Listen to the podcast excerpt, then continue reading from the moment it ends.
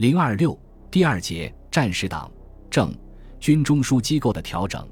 除了确立蒋介石在党内的总裁地位之外，国民党临时全国代表大会还提出了政治机构的调整与改善。大会宣言便指出，对外抗战虽在宪政时代之国家，亦必授权政府，必得集中人民之力量，统一人民之言论与行动，以同附于国家至上之目的。至于政治机构，为适应战时之需要计，应就各机关组织加以调整，使之趋于简单化、有力化。抗战建国纲领也提出，改善各级政治机构，使之简单化、合理化，并增高行政效率，以适合战时需要。抗战爆发之时，中国尚处于训政时期，政治机构的调整便已经开始了。随着平津失陷、上海撤守、南京备战，国民党中央党部与国民政府各部被迫西撤，加上战局日趋严峻和持久化，遂使党。政军中枢机构及其运作机制发生了重要变化。一九三六年七月，在南京召开的国民党五届二中全会曾议决成立国防会议。国防会议议长由军事委员会委员长担任，副议长由行政院长担任，其会员包括中央军事机关各长官、行政院关系各部长以及中央特别指定的军政长官。国防会议之职权为审议国防方针、国家外交政策、关于国防事业与国家庶政的协进事宜、关于处置国防紧急事变事宜、国家总动员事宜、关于战时的一切组织以及其他与国防相关联的重要事宜。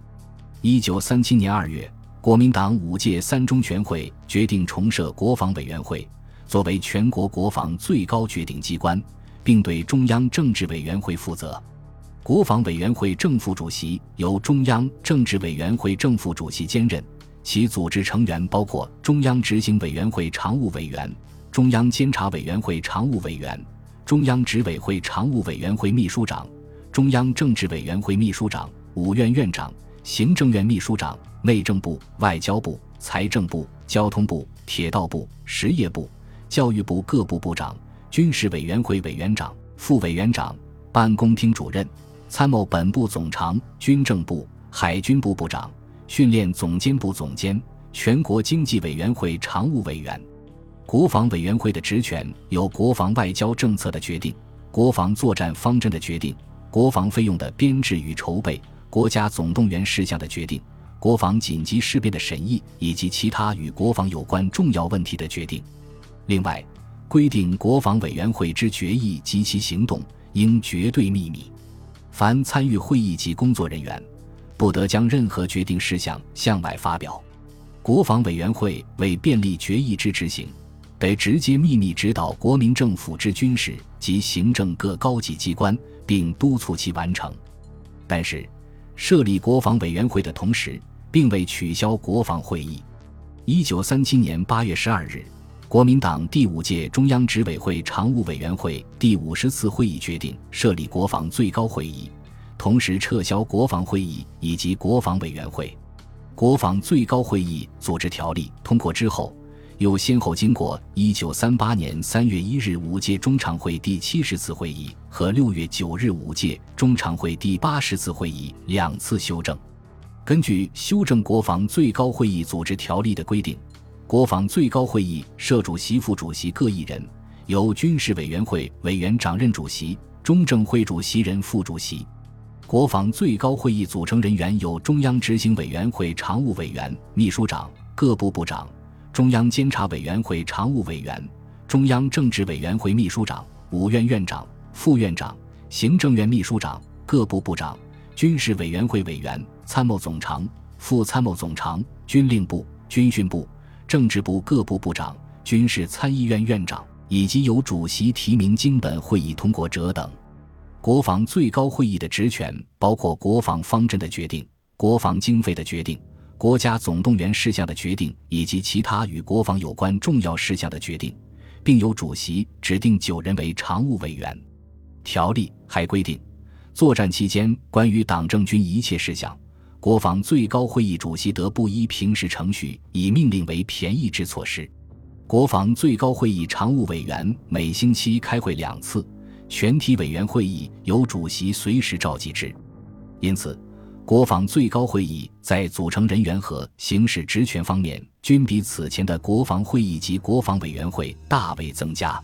更为重要的是，国防最高会议作为全国国防最高决定机关，在中正会存在时期对中正会负责。事实上，由于中正会组织庞大，暂时召集困难，而国防最高会议也包括了中正会的主要委员，于是，在一九三七年十一月十六日，国民党中常会第五十九次会议决定中正会暂行停止，其职权由国防最高会议代行。至一九三九年一月底，国防最高会议常务委员会共举行会议一百一十五次。就在设立国防最高会议的同时，国民党中常会还决议设立大本营，由军事委员会委员长行使海陆空军最高统帅权，并授权委员长对于党政统一指挥。旋即，国防最高会议于九月一日决定：吴国为自卫而抗战，不采宣战方式，故大本营之组织暂不公布。现就军事委员会改组充实内容。于是，军事委员会的组织迅速扩充，设置了作战。政略、国防工业、国防经济、国际宣传、民众训练、后方勤务、卫生勤务等部，以及国家总动员设计委员会等。一九三七年十月，军事委员会之下增设了军法执行总监部、农产、工矿、贸易三个调整委员会以及水陆运输办事处。这样，军事委员会的权限已经超出了单纯的军事机构，扩充到政治和经济各方面。实现了军事与政治、经济的结合，战时司法权的行使和物资统治也移转于军事委员会了。一九三七年十一月，军事委员会又进行了一次改组，中央组织部、训练部、宣传部暂时归军事委员会指挥，第二部取消执掌，与总动员有关事宜归并国家总动员设计委员会办理，第五部取消其执掌，归中央宣传部办理。第六部以中央组织、训练两部并入之。这次改组把国民党中央党部的部分工作系统归入了军事委员会，体现了党务与军事的合一。这样大体实现了党政军中枢统一工作，军事委员会俨然成为战时内阁或大本营了。待到南京沦陷，国民党的党政军中枢机构内迁，其中大部分迁至武汉办公。还有一部分直接迁往重庆大后方，正面战场不得不大幅度西移，战线则更长了。由机构庞大臃肿的军事委员会来统领党政军中枢事务，难免指挥失灵困难。当时蒋介石军务繁忙，同时兼任行政院长，实际上难以顾及。行政机构内部亦有根据需要进行调整的必要，于是。一九三八年初，同时实施了军事委员会和行政院的调整。军事委员会本身减少了所属机构，具体为：一、参谋本部及第一部合并为军令部；二、训练总监部改为军训部；三、第六部及政训处合并为政治部；四、卫生勤务部与后方勤务部合并；五、总办公厅和秘书厅并为办公厅。行政院方面。首先是蒋介石不再兼任行政院院长，由孔祥熙为院长，张群为副院长。有关机构的调整为：一、海军部暂行撤销，相应事务归并海军总司令部办理；二、事业部改为经济部，原建设委员会和全国经济委员会之水利部分并入之；三、铁道部和全国经济委员会的公路部分并入交通部；四、卫生署改立于内政部。此外，军事委员会的若干部门划归行政院相应部门：一、军事委员会第三部、第四部并入经济部；二、原属于军事委员会的资源委员会、农产与工矿两个调整委员会均归并于经济部；三、原属于军事委员会农产、工矿、贸易三个调整委员会之下的水陆运输联合办事处改隶于交通部。四原立于军事委员会的禁烟委员会总会改立于内政部，军事委员会委员长不再兼禁烟总监职务。五原立军事委员会的贸易调整委员会改立财政部。至此，军事委员会和行政院都裁撤了偏支部门，减少了机构数，从总体上得到了充实健全。同时，党政军系统也合而复分，从站出的以军事指挥机构统御党政军事务，大体上复归各自建制，并且符合简单化、合理化的原则。另外，这些调整还表明，虽然当时国民党政权在军事、政治、经济、外交诸领域都面临极大的困难，但是这个政权依然存在，并且能够维持着正常运作。